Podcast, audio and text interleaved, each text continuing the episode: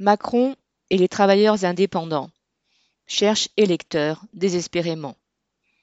En campagne permanente, Macron fait feu de tout bois.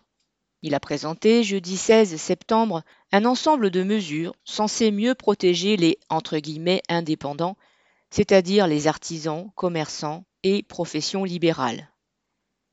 La protection du patrimoine personnel, vieille revendication des indépendants, en constitue la mesure phare. Dorénavant, en cas de faillite, seuls les biens indispensables à l'activité professionnelle pourront être saisis, alors que seul le domicile était protégé jusque-là.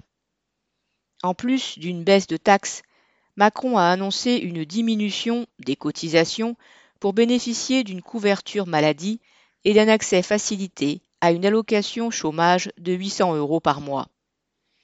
Macron fait une partie de ses promesses avec de l'argent qui n'est pas le sien, puisque le chômage des indépendants, tout comme l'assurance maladie, sont liés au régime général.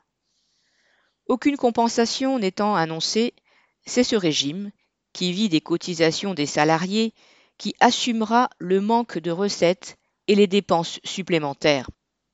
Si la tentative de séduction de Macron a rencontré un écho favorable auprès de certains représentants des indépendants, beaucoup ne s'en trouveront pas plus protégés dans la jungle de l'économie capitaliste où règne la loi du plus fort et du plus riche. C'est le cas en particulier des travailleurs indépendants qui ne sont en fait que des salariés déguisés, comme les chauffeurs Uber, qui ont fait parler d'eux en se mobilisant ces derniers mois. Les indépendants dépendants d'une plateforme numérique étaient environ 200 000 en 2019, soit 7 à 8% des indépendants présents dans un nombre croissant de secteurs. Il faudrait leur adjoindre plusieurs centaines de milliers de travailleurs indépendants qui, sans dépendre d'une plateforme, dépendent d'un client unique ou d'un fournisseur unique.